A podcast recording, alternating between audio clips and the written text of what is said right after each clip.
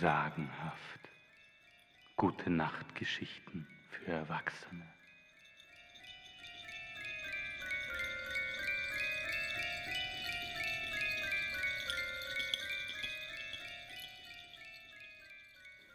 Lehnt euch zurück, macht den obersten Hosenknopf auf und nicht auf den Gute Nacht Trunk vergessen.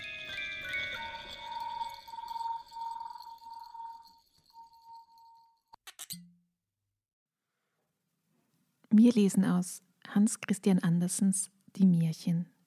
Jubiläumsausgabe zum 150. Geburtstag von 1955. Des Kaisers neue Kleider.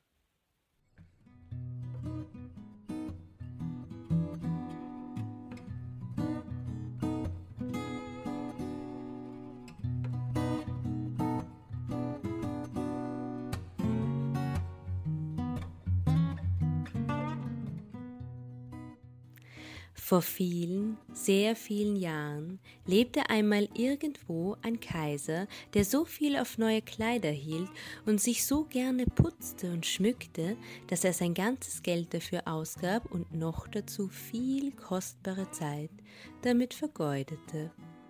Dabei hätte er genug anderes zu tun gehabt aber er kümmerte sich nicht um seine Soldaten, ging auch nicht ins Theater, besichtigte keine Schulen oder Museen, sondern liebte es nur spazieren zu fahren, um seine neuen Kleider zu zeigen. Er hatte einen Rock für jede Stunde des Tages, und wie man von einem Kaiser oder König sonst sagt, er sei im Schloss oder im Senat, sagte man hier, der Kaiser ist in der Garderobe.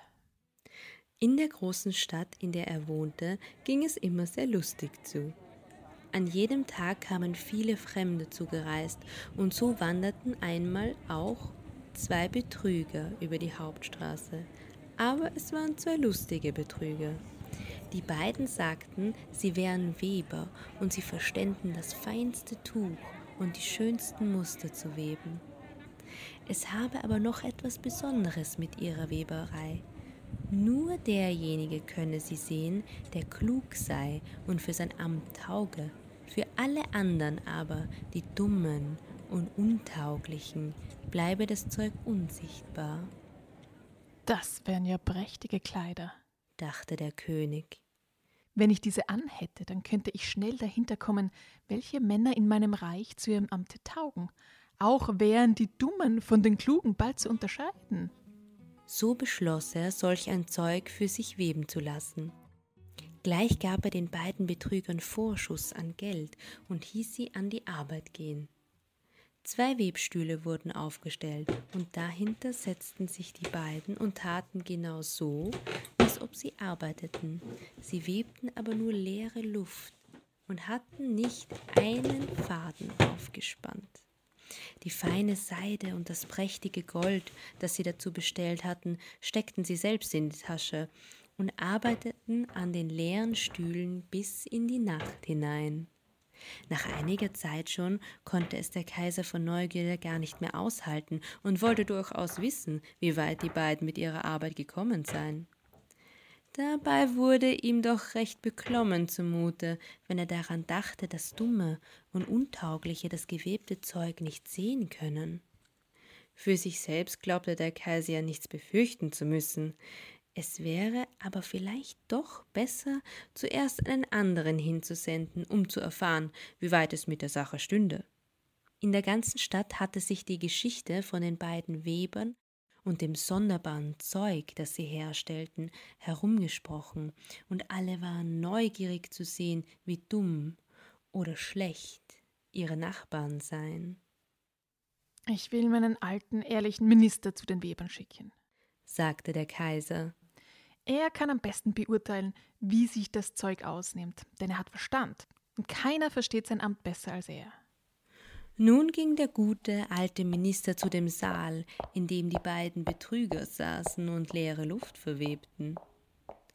Er riss die Augen ganz groß auf, als er sah, dass hier gar nichts zu finden war, aber er ließ es sich jedoch nicht anmerken. Großer Gott, dachte er, Sollte ich also wirklich dumm sein oder für mein hohes Amt nicht taugen?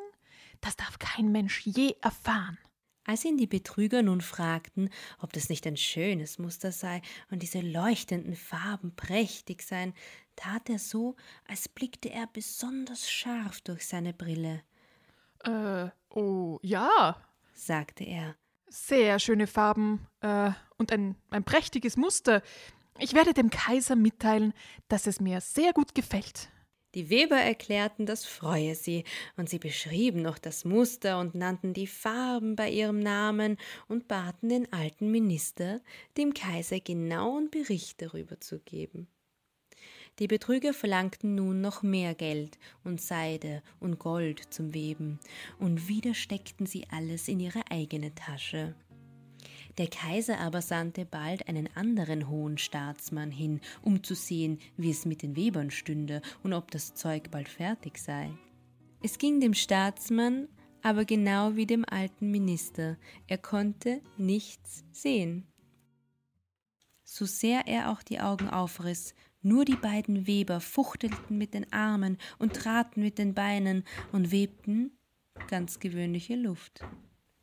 Ist das nicht ein schönes Zeug? fragten sie den Staatsmann.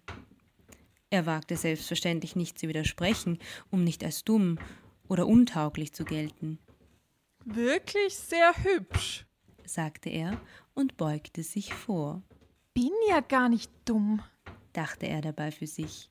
Vielleicht tauge ich aber auch nicht für mein Amt. Aber nur nichts merken lassen. Nur nichts merken lassen. So lobte er dem Kaiser gegenüber den Stoff und das schöne Muster und die leuchtenden Farben. Nun wollte der Kaiser aber endlich selbst die Arbeit sehen. Deshalb ging er mit einer Schar auserlesener Männer zu den beiden lustigen Betrügern hin und sah ihnen eine Weile zu, wie sie aus Leibeskräften webten. Der alte Minister und der Staatsmann, die schon einmal da gewesen, fragten sogleich Sehen Eure Majestät die schönen Farben und dieses Muster? Und sie verdrehten entzückt die Augen. Ja, aber das war fürchterlich. Der Kaiser konnte bei dem besten Willen nichts sehen, rein gar nichts. Bin ich denn dumm? dachte er. Oder tauge ich am Ende nicht zum Kaiser? Es war ihm schrecklich zumute. Einerseits konnte er nicht sehen, was man ihm zeigte, andererseits beschrieben ihm die umstehenden Männer die prachtvollsten Dinge. Ich sehe, ich sehe alles, betonte er gnädig. Es hat meinen ähm, allerhöchsten Beifall. Und er nickte zufrieden und betrachtete die leeren Webstühle und die schwitzenden Weber. Das ganze Gesinde aber stammelte und stöhnte, ach, und wie schön, und ganz reizend, und sah doch keiner mehr als der andere, nämlich gar nichts. Der Kaiser verlieh den beiden Betrügern den Titel kaiserliche Hofweber und befahl, die Kleider für die große Prozession, die bevorstand, fertigzustellen. Die ganze Nacht vor dem Morgen, an dem die Prozession stattfinden sollte, waren die beiden Betrüger auf und brannten über sechzehn Lichter. Die Leute konnten sehen, wie stark beschäftigt sie waren. Sie taten, als ob sie das Zeug vom Webstuhl nehmen, es mit großen Scheren in der Luft zerschnitten, mit Nadeln ohne Faden zusammennähten und zum Schluss sorgfältig aufbewahrten. Nun sind die Kleider fertig erklärten sie schließlich. Der Kaiser kam am Morgen mit seinen vornehmsten Hofleuten selbst in den großen Saal. Seht, hier ist der Rock und hier ist die Hose und der Mantel. Die Betrüger hielten die Arme in die Höhe, als ob sie die Kleidungsstücke darüber gehängt hätten. Sie sind so leicht wie Spinnweben, als trüge man nichts am Leibe. Aber das ist gerade das Schöne daran. Ja, ja, ja, sagten die Höflinge einstimmig, obwohl sie doch nicht sehen konnten. Der Kaiser legte nun all seine Kleider ab, und die Betrüger stellten sich so, als ob sie ihm jedes Stück der neuen Kleider anziehen würden, rückten hier eine Falte, schlossen dort eine Schnalle und strichen und glätteten durch die Luft. Wie gut sie sitzen, sagten alle. Welche Muster, welche Farben. Den Kaiser aber begann zu frieren, denn er hatte ja nichts am Leibe. aber er drehte und wendete sich vor dem Spiegel, als ob er die neuen Kleider recht betrachten wollte. Die Kammerherren bückten sich, als wollten sie die Schleppe aufheben, und wagten nicht, sich anmerken zu lassen, dass sie nur Luft in den Händen hielten. So ging nun der Kaiser in der Prozession unter dem prächtigen Thronhimmel, und alle Menschen auf der Straße und in den Fenstern lobten die neuen Kleider und lange Schleppe, Schnitt und Muster und Farben, und keiner wollte dem anderen eingestehen, dass er nicht sehen konnte, als den nackten Kaiser unter seinem Baldachin. Aber da hat doch gar nichts an, rief da ein kleines Kind. Die Stimme der Unschuld sagte der Vater, und einer zischelte es dem anderen zu, was das Kind erklärt hatte. Da, hört die Stimme der Unschuld. Hört die Stimme der Unschuld. Die Stimme der Unschuld. Die Stimme der Unschuld. Aber er hat ja wirklich nichts an, rief zuletzt das ganze Volk. Der Kaiser, dem schon erbärmlich in seiner Nacktheit fror, hörte den Ruf, und es schien ihm nun selbst, als hätte er nichts an. Ich muss aber noch aushalten, dachte er, ganze Prozession hindurch. Und die Kammerherren hinter ihm gingen noch straffer und steifer und trugen an der Schleppe, die gar nicht vorhanden war. Die beiden Betrüger aber waren mit all ihrer Habe entkommen.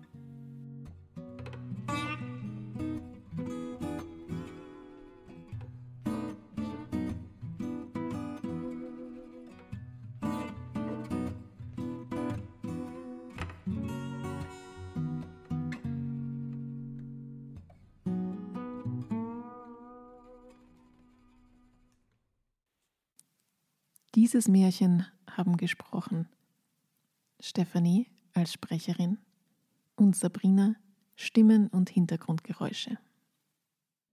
Mit unserem sagenhaften Intro- und Outro-Leser Marian. Alsdann, bis zum nächsten Mal bei sagenhaft Gute Nachtgeschichten für Erwachsene.